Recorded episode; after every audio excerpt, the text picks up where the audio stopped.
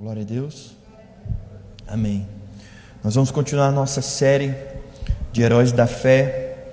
E nada é melhor para nós aprendermos num momento como esse sobre fé. E eu tenho sido muito acrescentado com essa série, estudando de forma mais detalhado, é, detalhada esses personagens, essas pessoas que foram exemplos de fé. E a Bíblia diz que aquele que tem uma fé do tamanho de um grão de mostarda pode mover montanhas. Glória a Deus. Olha para quem está do teu lado e diz assim, meu irmão, quem tem fé, não existe montanhas, não existe dificuldades, não existe pedras, não existe vales. Diga assim, não existe nada impossível. Amém?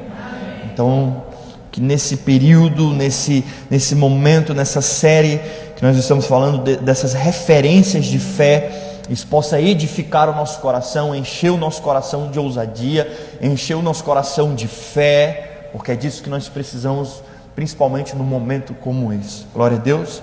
Abra sua Bíblia lá em Hebreus, no capítulo 11.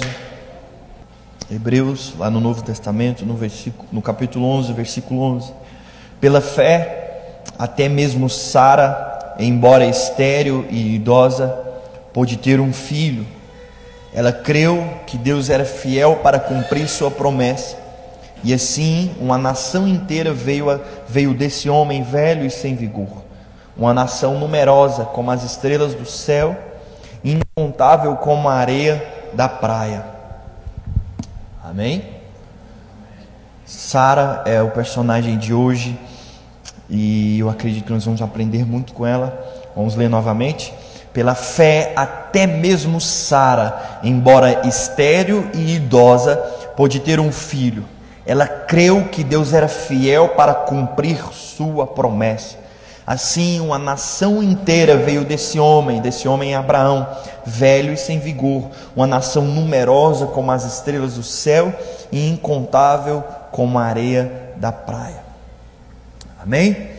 É, quando nós falamos da história de Abraão e Sara, é, o personagem Abraão ele acaba sendo muito mais lembrado do que Sara. Abraão ele está ele tá bem mais nos holofotes do que Sara. Nós vamos lembrar muito mais de, de, de acontecimentos com Abraão do que com a própria Sara. E ainda, numa leitura ainda mais rasa, nós vamos pensar e perceber que talvez a promessa é a respeito, está falando simplesmente da vida de Abraão, e nós vamos ver Sara apenas como um coadjuvante, como alguém em segundo plano, como alguém que estava ali só para completar aquela história. E aí nós temos o grande Abraão, o pai da fé, que realmente foi um grande homem, um, um, alguém que fez algo poderoso na terra e é um grande exemplo para nós.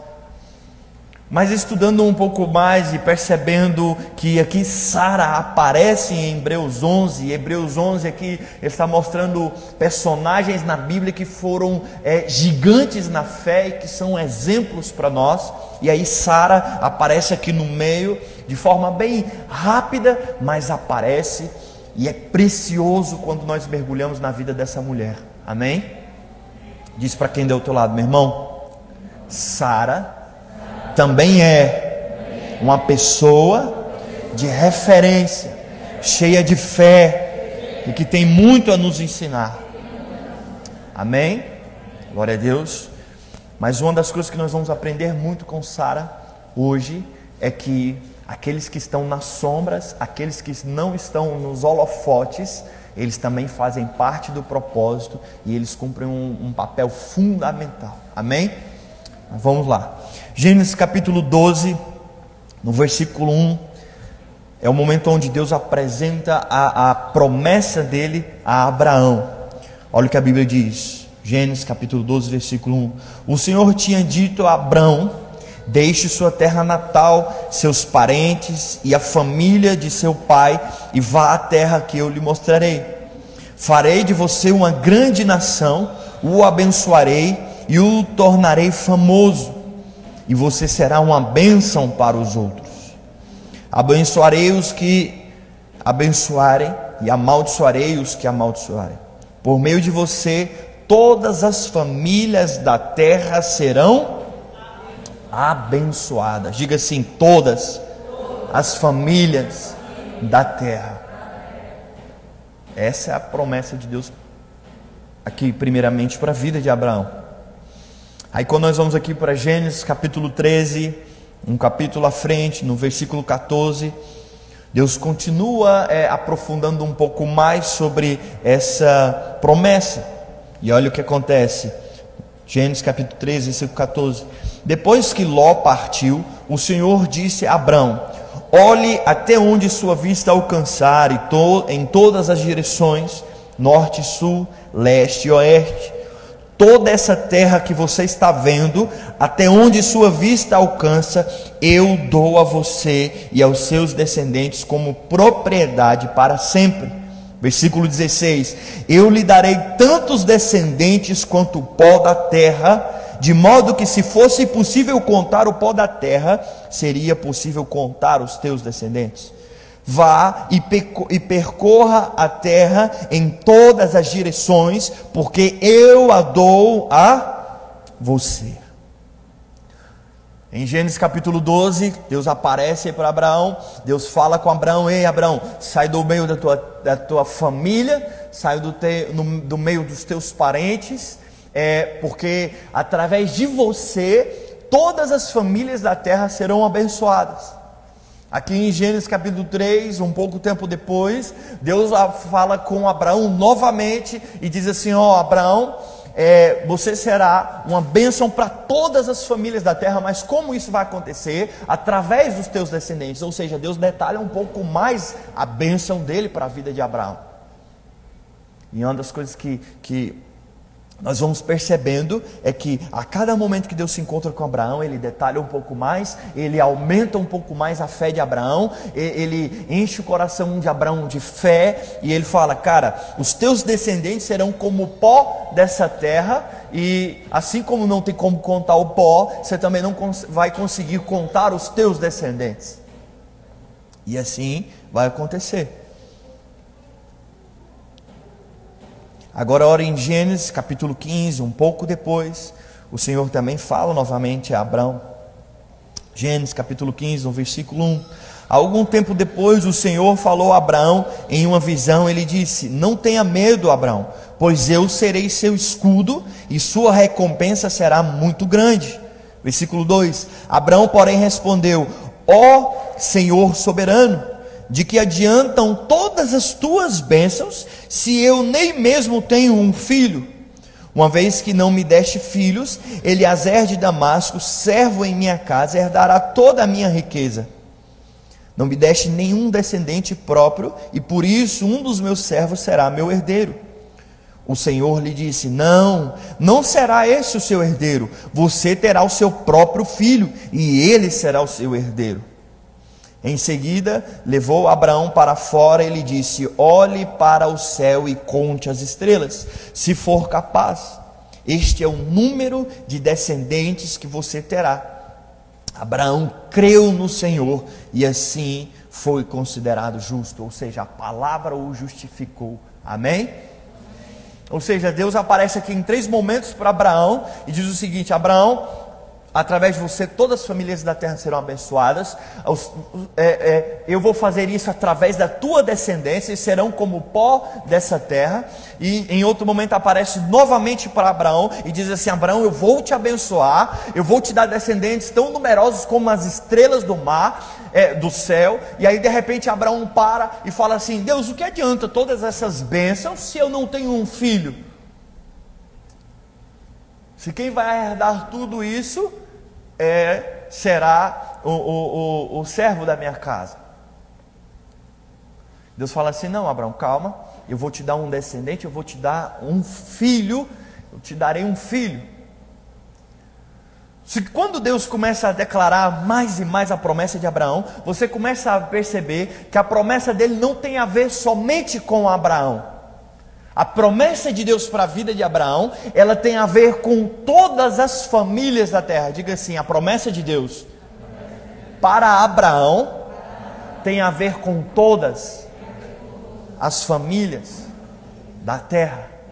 Ou seja, para que Deus abençoasse todas as famílias da terra, Deus não iria usar apenas um homem, mas Deus iria usar também uma família. Diga assim, uma família. Deus, Deus tocaria todas as famílias da terra. Essa era a grande bênção sobre a vida daquele homem. Só que Deus não faria isso através de apenas um homem. Deus faria isso através de uma família, porque Deus ele age no meio da família. Família é o plano principal de Deus desde lá de Gênesis. Eva não foi alguém criado para suprir uma necessidade, muito pelo contrário, Eva já estava no plano de Deus. Deus queria primeiro mostrar para Adão que o primeiro relacionamento é com Deus e de Deus parte a família. Amém? É só por isso que Eva não é criada no primeiro momento. Mas Eva já fazia parte dos planos de Deus. O plano de Deus era multiplicar, era que os homens se multiplicassem e isso, e para isso ele a necessidade da mulher, ou seja, o sinal de família. Tudo que Deus faz, ele faz através da família. Aí vem Jesus Cristo, Aí você pensa, cara, mas o que Deus fez através de Jesus foi através de um homem apenas? Sim, só que quando Jesus está na cruz, ele morre ali na cruz, ele é morto, e no sacrifício de Jesus na cruz, Deus estabelece a igreja, ou seja, a noiva de Cristo. Olha o que Deus está mostrando. Mesmo o meu filho, mesmo o próprio Deus lá na cruz, ele naquele sono profundo, da mesma forma que Adão lá em Gênesis, no sono profundo. Lá em Gênesis, Deus arranca uma mulher da, da costela de Adão. Aqui, Jesus, é, em três dias morto, no sacrifício de Jesus, ele arranca a igreja, a noiva de Cristo. Ou seja, a igreja junto com Cristo é a família de Deus na terra. Diga assim: o que Deus faz na terra tem a ver com famílias. É por isso que o diabo ele luta tanto para destruir famílias. O inferno ele tenta desconfigurar a imagem do homem, aí ele desconfigura também a imagem da mulher, e aí ele destrói com a base da família, que é a base dos princípios de Deus.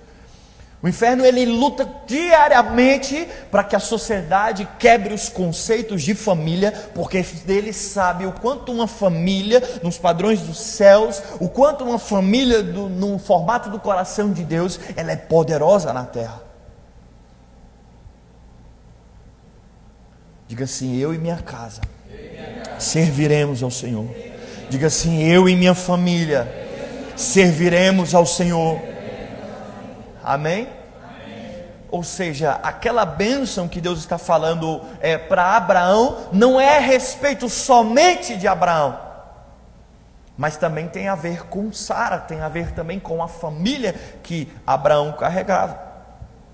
Agora, olha o que acontece em Gênesis 16, e aqui nós vamos entrar um pouco mais em Eva, em Sara.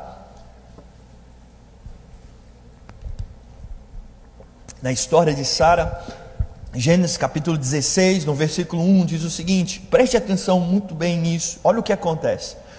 Sarai, antes de se tornar Sara, o nome dela era Sarai, mulher de Abraão, não havia conseguido lhe dar filhos, tinha, porém, uma serva egípcia chamada Agar. Sarai disse a Abraão: O Senhor me impediu de ter filhos, vá e deite-se com a minha serva, talvez por meio dela eu consiga ter uma família. Abraão aceitou a proposta. Olha o que acontece aqui. Naquela época, naquela cultura, isso era natural. O, o, homem ele tinha outras mulheres, ali era uma família junto, ali era um tempo diferente e olha o que, que acontece. E muitas vezes eu olhei para esse texto e eu fiquei com o pé atrás com Sara. Eu falei assim, cara, por que, que ela fez isso? Por que, que ela agiu dessa forma? E olha o que ela fala: o Senhor me impediu de ter filhos, vai e deite com minha serva. Mas, cara, ao ler isso aqui, hoje eu consigo enxergar de uma forma diferente. Eu quero que você é, é, venha comigo nesse texto. Agora preste atenção à situação. Vamos olhar agora da, perspectiva, da perspectiva da, do, do, olhar da vida de Sarai, do, do lugar dela. Vamos nos colocar no lugar dela. Ela está ali com o marido dela e eles saíram da terra da família, e às vezes a gente pensa que saíram somente do meio da família de Abraão, mas não, ali também era a família dela. Ou seja, da mesma forma que Abraão teve que abrir mão da família, Sarai também teve que abrir mão da família. Diga assim: os dois precisaram renunciar. Não foi só Abraão, Sara também precisou renunciar a algo, ela também estava longe daqueles que amam, e você precisa entender uma coisa: talvez hoje a nossa sociedade não, ter, não dê tanta, tanto valor à família, mas naquela sociedade, família era algo de muito valor. Estar próximo da família era algo de muito valor. As cidades, elas começavam através de famílias. Então, sair do meio da família, largar a família não era algo fácil. Então, não foi somente Abraão que pagou esse preço, Sara também precisou pagar esse preço. Sara também estava numa situação de renúncia. Amém? Amém? E aí, de repente, Deus aparece para o marido dela, para Abraão, e diz o seguinte: através de você todas as famílias da terra serão abençoadas. Abraão, eu te, darei, eu te darei uma descendência igual o pó da terra, eu te darei uma descendência igual as estrelas do mar. Imagine Abraão chegando em casa, nas tendas, e dizendo assim: Sara, Deus apareceu, Deus falou comigo e disse que através de mim Ele vai abençoar todas as famílias da terra, Ele vai me dar uma descendência tão grande como o pó da terra. Sara, você não está entendendo. Agora, se coloque no lugar dela. E ano após ano eles não tinham filhos. E Deus aparecendo e Deus falando. E se você precisa entender uma coisa, do primeiro momento da promessa até o dia que o filho da promessa nasceu, são 25 anos. Não foi de um dia para a noite. Imagina 25 anos passando e escutando o marido dela falando: Deus me deu uma palavra que vai, através de mim, vai gerar uma nação que vai abençoar todos e ela não conseguia dar filho para o seu marido, quem está entendendo o que eu estou querendo dizer? Sabe o que talvez passou no coração de Sara? Talvez essa promessa não tenha a ver comigo, tenha a ver com Abraão. E talvez eu estou impedindo a bênção de Deus na vida de Abraão.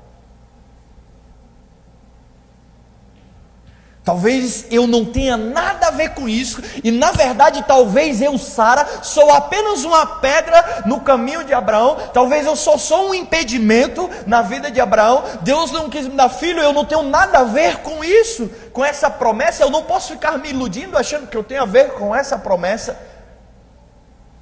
E ela, ela, ela esteve disposta a abrir mão da honra dela, abrir mão do lugar dela e dizer assim: Abraão, eu acredito na promessa de Deus na tua vida. Não é isso que Hebreus 11 diz? Que ela acreditou na promessa de Deus, ou seja, é, Sara ela acreditava na palavra de Deus na vida do marido dela. Ela acreditava que Deus faria realmente algo na vida do marido, ela acreditava que algo faria, Deus faria algo na vida de Abraão, e ela falou assim: por acreditar naquilo que Deus fará na vida de Abraão, eu não quero impedir, eu estou disposta a abrir mão da minha honra, eu estou disposta a abrir mão do meu lugar, para que Abraão continue com a promessa, para que eu veja a promessa de Deus se cumprir, porque já tem tantos anos eu não dou filho, então eu não tenho a ver com isso. Quem está entendendo? Hoje, quando eu olho para isso, eu falo: cara, que mulher poderosa. Que mulher que me ensina tanto. Ela está disposta a sair do holofote para ver a promessa de Deus se cumprir.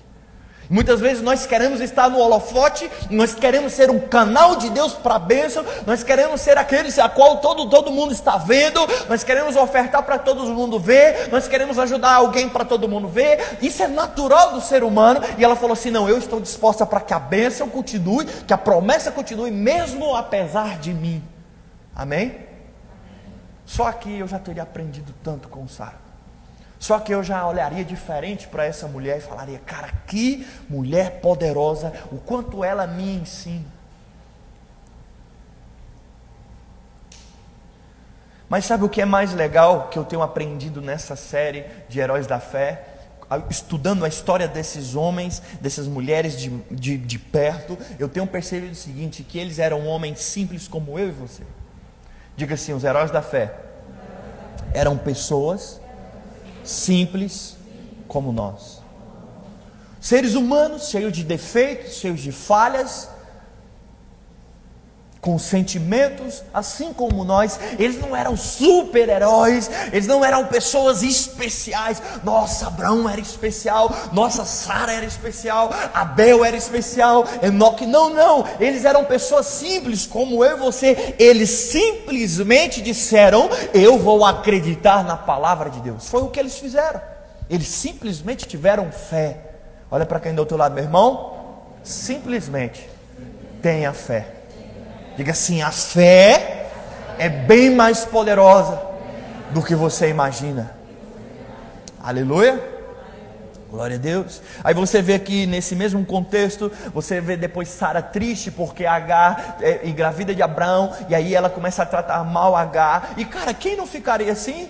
Ela era a senhora, ela era a pessoa ali, a esposa principal, e agora ela começa, por ela abrir mão para que o propósito se cumpra, ela começa a ser maltratada. Ela é um ser humano como eu e você, ela, eu também ficaria triste, você também ficaria triste, mas muitas vezes nós olhamos para esses homens e nós queremos perfeições nele, e o que, neles, e o que eu acho mais legal é que a Bíblia não esconde os defeitos dessas pessoas. O mais legal é que a Bíblia mostra o defeito para mostrar para nós assim: ei, eles eram homens como eu e você, cheios de defeitos, cheios de pecado, mas eles resolveram colocar a fé em mim. Sara também tinha defeitos, Abraão também tinha defeitos, mas eles resolveram acreditar em Deus. Ou seja, eu e você também podemos. Diga para quem está ao lado, meu irmão: se você tiver fé em Cristo, você também pode, apesar das tuas falhas, apesar dos teus erros com fé em Cristo, você também pode. Aleluia, glória a Deus. Mas aí, olha o que acontece em Gênesis capítulo 17. Gênesis capítulo 17, versículo 15. Deus também disse a Abraão. Vamos parar um pouquinho aqui antes de continuar a ler. É, o que, que acontece? Aí depois Deus aparece novamente para Abraão e muda o nome dele de Abraão para Abraão. Mas ele não muda somente o nome de Abraão, ele muda também o nome de Sarai para Sara. E olha, e é justamente aqui que ele faz isso, Gênesis capítulo 17, versículo 15. Deus também disse a Abraão: quanto à sua mulher, não se chamará mais Sarai. De agora em diante ela se chamará Sara. Agora preste atenção nisso, versículo 16: Eu a abençoarei e por meio dela darei a você um filho. Sim, eu a abençoarei Agora preste atenção. E ela se tornará mãe de muitas. Glória a Deus. Vamos ler novamente. Versículo 16: Eu a abençoarei, e por meio dela darei a você um filho. Sim, eu a abençoarei, e ela se tornará mãe de muitas nações. Haverá reis e nações, reis de nações entre os seus descendentes. Glória a Deus. Ou seja, Abraão é chamado de, de o pai da fé, o, o pai de multidões, mas Sara também é chamada de mãe das nações. Diga assim: o propósito não é só sobre Abraão. Sara também carregava o propósito. Não era somente Abraão que tinha um propósito de ser pai de multidões. Sara também carregava um propósito de ser o quê? Mãe de multidões. O que, que Deus está dizendo aqui para Abraão? Ele está dizendo assim: Ei, Abraão, eu vi o que vocês fizeram aí, vocês tiveram um outro filho aí, tudo bem. Mas deixa eu falar uma coisa: a promessa não é só sobre você, Abraão. Porque se fosse só sobre Abraão, o filho Ismael poderia resolver. Se fosse só Abraão, o filho com qualquer mulher resolveria, mas Deus disse assim: Ei, não é sobre você, Abraão, é sobre a sua família. Abraão não é somente sobre você, cara, é sobre você e Sara. Tinha que ser um filho de Sara. Diga assim: tinha que ser um filho de Sara. Ou seja, ela carregava o propósito também. E às vezes nós passamos despercebido, às vezes nós olhamos muito para Abraão, e eu falo de mim, eu leio a Bíblia, muitas vezes eu estou focado em Abraão, em aprender algo com Abraão, mas eu esqueço que a Bíblia está dizendo, e ela se tornará mãe de muitas nações. A promessa estava sobre a vida dela. Abraão tinha entendido que era. Talvez Abraão entendeu que era só ele, porque Abraão nunca desacreditou da promessa. O fato de Abraão ter tido Ismael não foi assim, ele, ah, eu acho que Deus não vai fazer, então. Não, não. É justamente dele pensar, talvez não tenha a ver com Sara. Então eu vou, vou, ter um filho, talvez tenha uma outra forma de eu ter filho, Deus vai me abençoar. E, é, e Deus está dizendo justamente para ele: Não, não, Abraão. Eu sei que você quer na promessa, mas a promessa não é sobre você somente, é sobre Sara também. Ele está dizendo justamente para Sara: Ei, Sara, eu sei que você abriu mão do seu lugar, abriu mão do orgulho, você cedeu o seu lugar, mas deixa eu te falar uma coisa, Sara: a promessa também é a teu respeito. Podem se passar os tempos, as estações, mas a minha palavra vai se cumprir. E quando eu falei a Abraão, você tem que entender que Deus enxerga o casal como um só. A Bíblia diz lá em Gênesis: deixará o homem pai e mãe e tornarão uma só carne. A Bíblia também, lá no Novo Testamento, vai contribuir e reafirmar essa, essa verdade, dizendo que o homem e a mulher são uma só carne. Então, quando Deus diz aqui em Gênesis capítulo 12: Em ti todas as nações serão abençoadas, Ele estava dizendo: Em Abraão e Sara todas as famílias da terra serão abençoadas. Alguém está aí? Você está vivo? Você está entendendo? Diga assim: Sara também é um grande exemplo. Versículo 16 a 17, no mesmo 17, capítulo 17, 17. Abraão se prostou com o rosto no chão e riu consigo. Pensou: como eu, aos 100 anos, poderia ser pai, e como Sara, aos 90, teria um filho. Então Abraão disse a Deus: Que Ismael viva sobre a tua bênção. Mas Deus respondeu: Na verdade, Sara, sua mulher, lhe dará um filho, você o chamará Isaac, e eu confirma, confirmarei com ele e com seus descendentes para sempre a minha aliança. Quanto a Ismael, também o abençoarei, como você me pediu.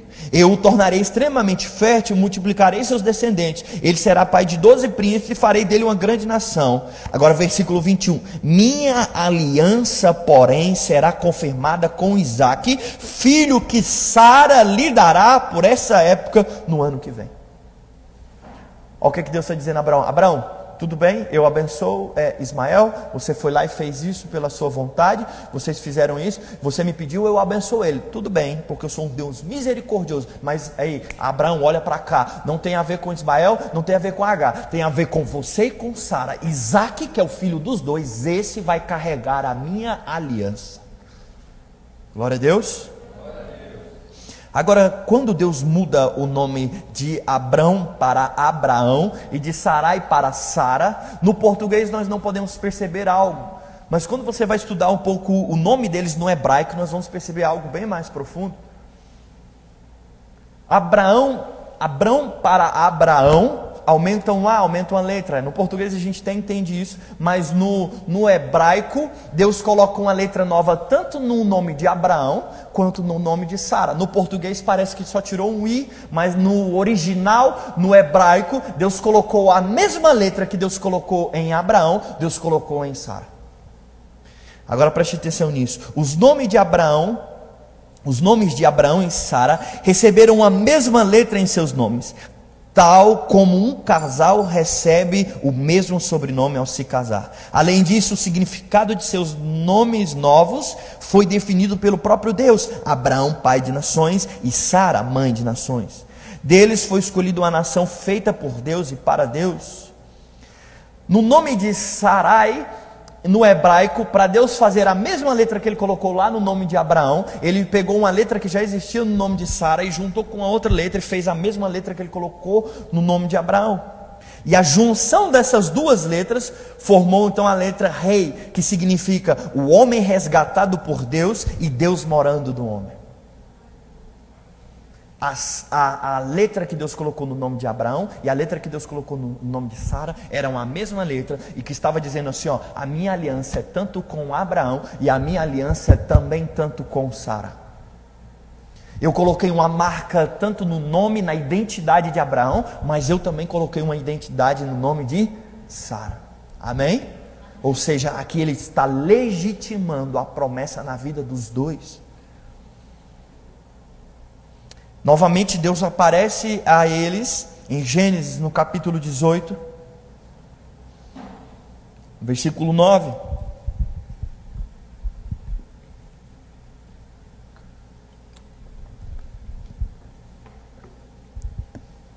Gênesis capítulo 18, versículo 9. Onde está Sara, tua mulher? Aqui são os anjos que chegam ali para visitar eles. Perguntaram os visitantes: Está dentro da tenda? Respondeu Abraão. Então um deles disse: Voltarei a visitar você por essa época no ano que vem, e sua mulher Sara terá um filho. Sara estava ouvindo a conversa de dentro da tenda. Abraão e Sara já eram bem velhos e Sara tinha passado havia há muito tempo da idade de ter filhos. Versículo 12. Por isso riu consigo e disse: como poderia uma mulher da minha idade ter esse prazer, ainda mais quando meu senhor, meu marido, também é idoso? Muita, por muito tempo eu achei que somente Sara tinha sorrido. Uma, uma desatenção minha em ler esses textos, e, e eu falei, cara, Abraão também sorriu. A gente acabou de ler nos versículos anteriores Abraão sorrindo quando Deus chega para ele e fala: Ó, Sara vocês vão ter um filho. Quando ele diz assim: Deus, o que, que eu vou fazer com tantas bênçãos se eu não tenho descendente? Deus fala assim: Você vai ter descendente. E a Bíblia diz que ele sorri. E agora que Sara também sorri. E o mais legal é que o nome Isaac significa justamente isso: riso, sorriso.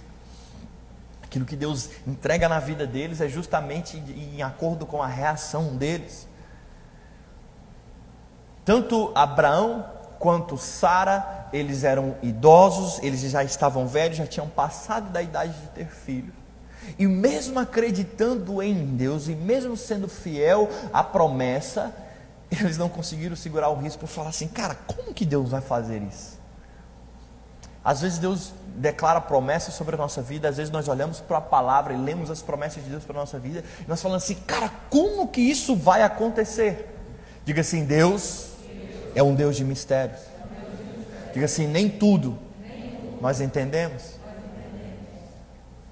Quão miserável é um homem que tenta entender como Deus faz as coisas. Quão miserável é o ser humano que tenta é, é, trazer para a razão aquilo que Deus faz. O que Deus faz é justamente fora da nossa razão. Deus é justamente um Deus de possíveis. Diga assim: O meu Deus, o Deus que eu sirvo, é um Deus de impossíveis. E sabe o que, que esses dois me ensinam? Mesmo eles olhando para a sua situação, mesmo eles sorrindo, eles falaram: Cara, isso é bizarro, eu não sei como isso vai acontecer. Eu não sei como, mas eu acredito na promessa desse Deus foge da compreensão humana, mas Deus, Ele é um Deus de impossíveis. Diz para quem está do teu lado, meu irmão, Deus é um Deus de impossíveis.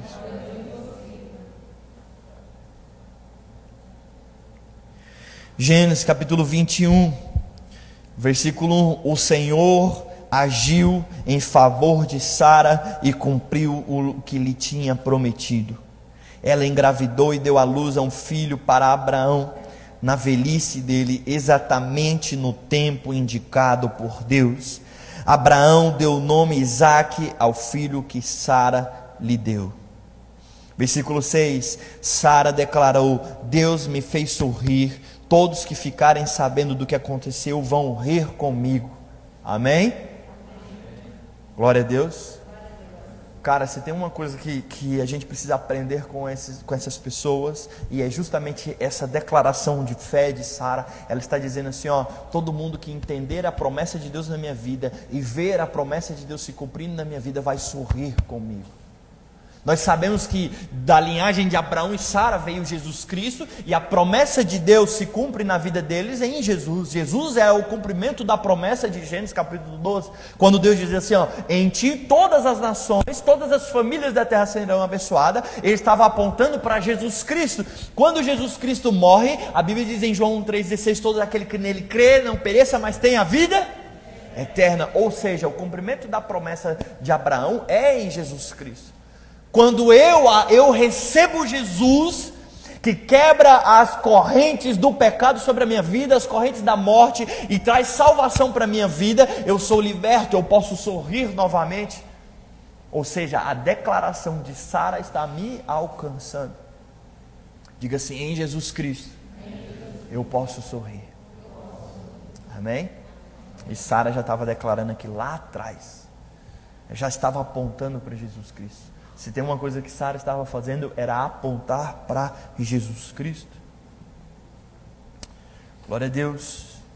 Abre sua Bíblia lá em Gálatas, capítulo 4, para a gente encerrar.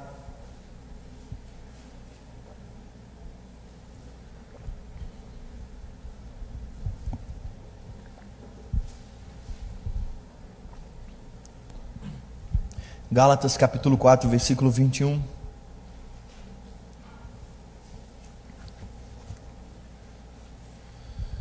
Olha o que a Bíblia diz: Digam-me, vocês que desejam viver debaixo da lei, acaso sabem o que a lei diz de fato? De acordo com as Escrituras, Abraão teve dois filhos, um nascido de uma escrava e outro de sua esposa, que era livre. O filho da escrava nasceu segundo a vontade humana, o filho da mulher livre nasceu segundo a promessa. Essas duas mulheres ilustraram duas alianças. A primeira, Agar, representa o Monte Sinai, onde o povo recebeu a lei que o escravizou. Versículo 25. E Agar, que é o Monte Sinai na Arábia, representa a Jerusalém de agora, pois ela e seus filhos vivem sobre a escravidão da lei. Agora preste atenção no versículo 26. A segunda Sara representa a Jerusalém celestial. Ela é a mulher livre e é a nossa mãe. E vocês, no versículo 28, e vocês, irmãos, são filhos da promessa como Isaac. Ismael, o filho nascido da vontade humana, perseguiu Isaac, o filho nascido do poder do Espírito. E o mesmo ocorre agora, mas o que dizem, mas os que dizem as escrituras sobre isso, o que diz a escritura sobre isso, Livre-se da escrava e do filho dela, pois o filho da escrava não será herdeiro junto com o filho da mulher livre. Versículo 31. Portanto, irmãos, não somos filhos da escrava, somos filhos da mulher livre. Diga assim: somos filhos da mulher livre. Olha o que a Bíblia está dizendo, ela está, a Bíblia está apontando para Sara, está dizendo assim: ó, Sara representa a nova Jerusalém. Sara representa a aliança do tempo de Jesus Cristo. Sara representa a nova aliança. Sara representa o novo tempo da graça. Sara representa o tempo em que nós somos livres em Cristo Jesus. E nós já ministramos aqui que Cristo nos livrou das correntes do pecado, que Cristo nos livrou das correntes da morte, ou seja, Cristo nos libertou e Sara, a de Sara aponta justamente para Jesus Cristo. A vida de Sara aponta justamente para a nova aliança. Não tem como a gente olhar só para Abraão, cara. Sara também carregou uma promessa poderosa. Sara também carregou um sinal profético na vida dela. Abraão tem tantas representações no Velho Testamento é, apontando para Deus. Mas Sara carrega algo apontando para a graça, para o templo da, da graça. Sara carrega algo apontando para Jerusalém, para Jerusalém celestial. Sara carrega algo apontando para a igreja do Senhor Jesus Cristo.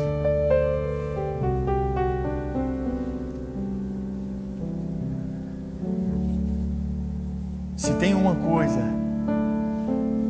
que nós precisamos entender é que Sara ela também carregava o propósito. E ela também carregava uma profecia, um sinal profético na vida dela. Sabe o que eu aprendo com a vida de Sara? Que a gente tem que parar de olhar um pouco para os holofotes. O que a Sara mais me ensina.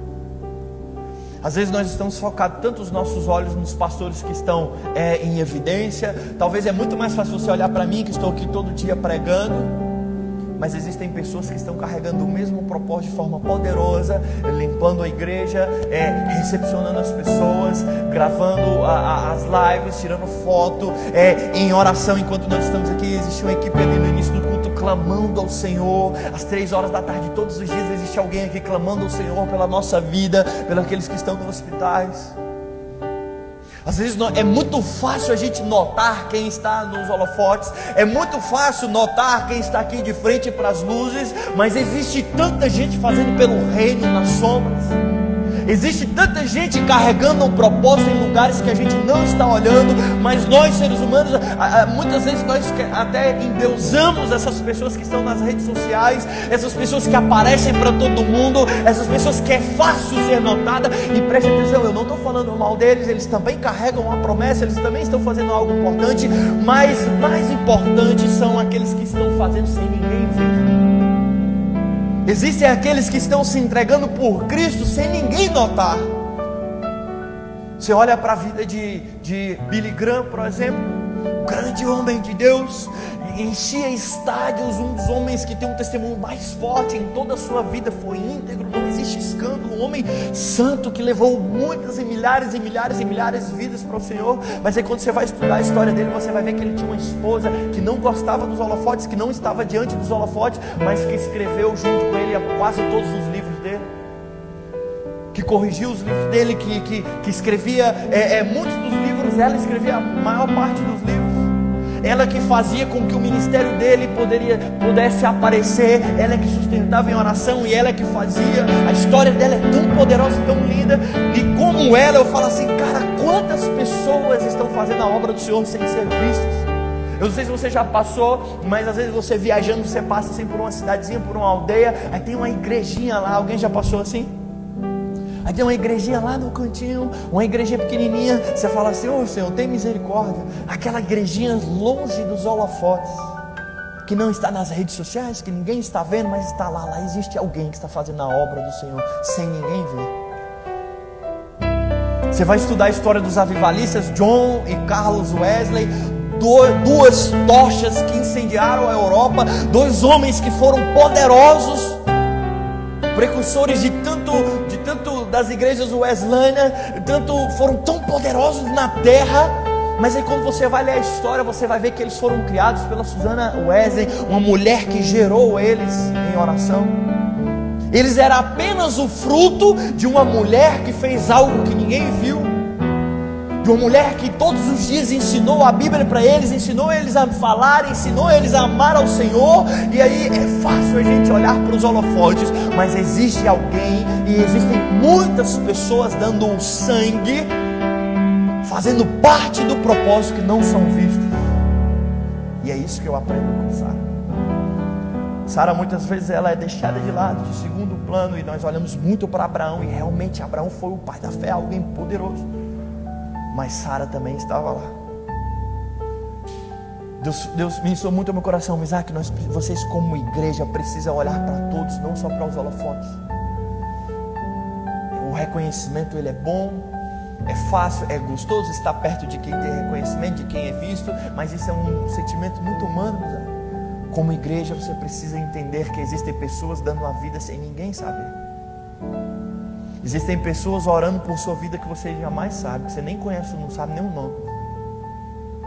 Mas existem pessoas chorando e clamando por sua vida. E o que eu falo é: não valorize simplesmente os pastores do Instagram, não valorize é, o Isaac, o apóstolo que está na frente aqui, mas valorize as pessoas que estão do seu lado. É muito fácil para mim vir aqui na frente e pregar, mas quem, quem fez com que tudo que tivesse pronto quem gerou esse culto em oração ali. Existem muitas pessoas que estão sentadas no seu meio, que talvez pagaram um preço tão grande que você nem sabe, e Cristo está falando para mim através da vida de Sara: ei, existem pessoas poderosas. Olhe para o seu lado e você vai ver pessoas com histórias e testemunhos poderosos. Olha para quem está ao teu lado, meu irmão. Obrigado por sua vida com Deus. Diga assim: obrigado pela tua renúncia. Obrigado pela tua entrega. Obrigado pelo que você já fez. Eu sou grato a isso. Amém? Você consegue ficar de pé?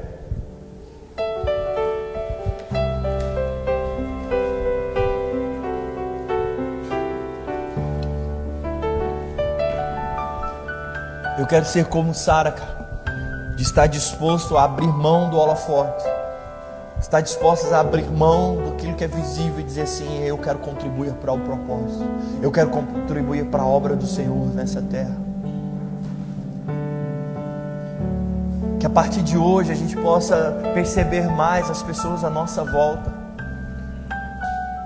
e dar todo aquele amor, aquele afã que a gente dá para os famosos, a gente conseguir dar isso para as pessoas à nossa volta, para as pessoas da igreja vizinha, para as pessoas da igreja humilde, pessoas lá no nosso trabalho que também servem ao Senhor. Feche os seus olhos. Comece a falar para o Senhor: Senhor, me ensina a olhar e valorizar as pessoas à minha volta. Me ensina a valorizar o pequeno abraço do meu irmão, a pequena oração, a simples oração do meu irmão, Senhor.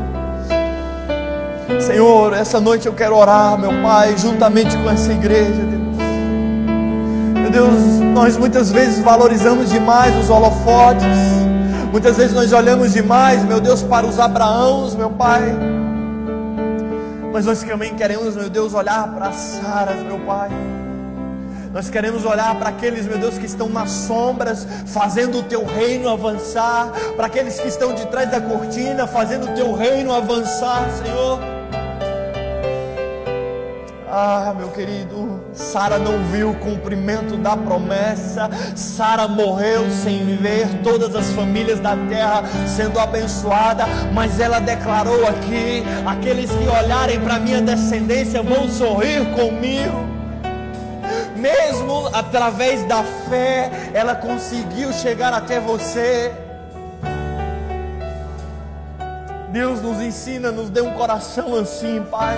Um coração humilde, um coração que não está atrás de reconhecimento, mas um coração, meu Pai, que está disposto a viver a tua obra, que está disposto a viver o teu propósito nessa terra, para abençoar todas as famílias da terra com um abraço. Deus tira de nós essa vontade de ajudar as pessoas só enquanto nós estamos sendo vistas. Meu Pai, nós como sociedade, às vezes nós queremos ofertar no, no momento que está todo mundo olhando, às vezes nós queremos fazer algo quando está todo mundo observando, Senhor, nós queremos ajudar o próximo, nós esperamos um título, nós esperamos um PR na, no, na frente do nosso nome, nós esperamos cargos, meu Pai, nós não queremos cargos, nós não queremos títulos para poder abençoar as pessoas. Meu irmão, não espere um título, não espere uma câmera, não espere alguém te observando. Seja bênção na vida das pessoas hoje. É isso que eu aprendo com Sara. Seja, seja bênção na vida de todas as famílias que você tiver contato. Seja bênção mesmo sem um cargo, mesmo sem um título, mesmo sem ser visto. Deus estabeleceu a promessa, Ele está contigo. Um abraço teu pode abençoar vidas. Uma oração tua pode mudar a história de vidas que não tem nada. Às vezes você fala assim, cara, mas eu sei tão pouco da Bíblia, a minha história ainda é tão, tão pequena, ainda é tão resumida. O pouco que você tem é suficiente para abençoar famílias que nada têm. Senhor, tão miseráveis seremos nós, se esperarmos sermos vistos para abençoar a órfã, a viúva, os necessitados. Quão miseráveis seremos nós, meu Pai, esperarmos estar no holofote para ser bênção nessa cidade, Deus. Se o holofote virá ou não, Senhor, essa não é a nossa preocupação. Nos ensina a ser como igreja e como igreja abençoar vidas e famílias, Pai. Mesmo sem ninguém ver, mesmo sem ninguém notar, nos ensina, meu Pai, a ser bênção e fazer parte do propósito. Diga assim, Senhor, eu quero fazer parte do propósito. Diga, Senhor, eu quero fazer parte, mesmo sem ninguém ver, do teu propósito. Diga assim, Senhor, eu quero valorizar os meus irmãos que estão nos bastidores. Diga assim, Senhor, abençoe aqueles que estão morrendo por ti, sem ninguém saber. Nos dê um coração grato, Jesus. Nos dê um coração grato, Jesus. Eu acredito que o Espírito Santo está nos conduzindo para um tempo de maturidade como igreja. Um tempo de não ficarmos sendo levados de holofote a holofote, de famosinho a famosinho, mas um tempo de reconhecer aqueles que estão do nosso lado. Coloque a mão no seu coração. Em ti todas as famílias dessa terra serão abençoadas. Em ti todas as famílias dessa cidade serão abençoadas. A promessa continua sobre a tua vida. Através de você todas as famílias da terra serão abençoadas. Você também é descendente desse casal abençoado. Você é descendente de Jesus Cristo. Você é família de Deus nessa terra. Ou seja, você também carrega a promessa de Abraão. Você também carrega a promessa de Sara. Através de você, as famílias dessa terra serão abençoadas através de você, através das suas palavras, através do teu testemunho, através da sua vida, você vai levar a promessa de Sara para as famílias dessa cidade. Não se cale. Não fique tímido, a sua vida é um canal de bênção por onde você passa. A sua vida é um canal de bênção por onde você passa. A palavra do Senhor disse assim: ó, Abraão, eu te abençoarei, Sara, eu te abençoarei, e em ti todas as famílias serão abençoadas. Ou seja, a bênção que você recebe não é só para você, aquilo que você tem vivido com Deus, aquilo que você tem aprendido em Deus, não é para você guardar em você, mas é para você abençoar o seu vizinho, é para você abençoar a sua casa, é para você abençoar as pessoas dessa cidade é para você levar a bênção para todas as famílias. Deus colocou dentro de você algo poderoso. Deus tem te mostrado os céus através da palavra dele.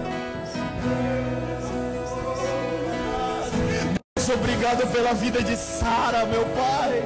Deus, obrigado pela vida de Sara, Senhor. Obrigado por esse testemunho poderoso, por essa fé, por essa referência de fé, Senhor. Nós cumpriremos o teu propósito fora dos holofotes, nós abençoaremos as vidas, nós seremos o socorro de Deus nessa geração. Você é a igreja do Senhor Jesus Cristo. Você forma de Deus abençoar a cidade nesse caos. Deixa eu te falar uma coisa: Deus vai abençoar as famílias necessitadas nesse tempo. Deus vai abençoar. O momento de caos é o momento para a igreja crescer. O momento da dificuldade é o momento onde a igreja cresce. É o momento onde a igreja avança. O momento de caos é onde a igreja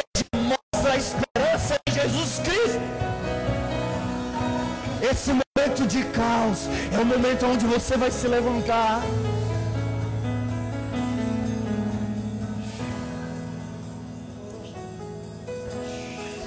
Esse Gerações,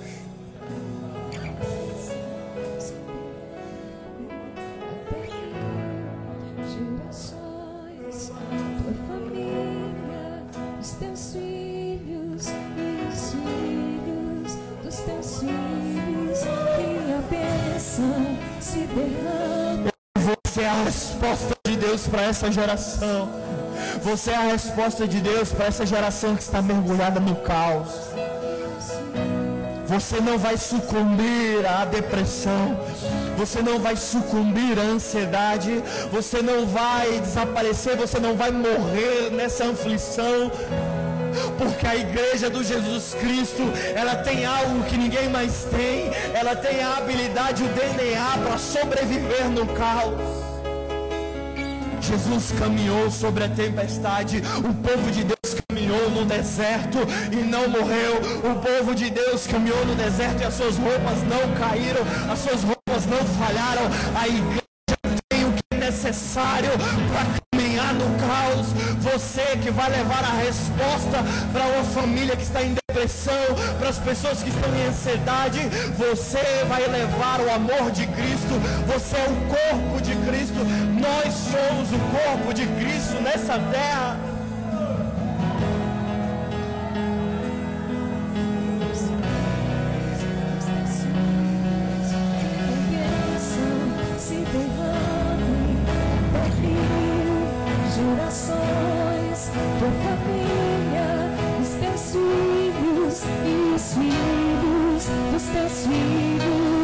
Presença te acompanhe por detrás, por diante, do teu lado, e por ti, é contigo, é por ti, e de dia e de noite, tua entrada, tua saída, contigo,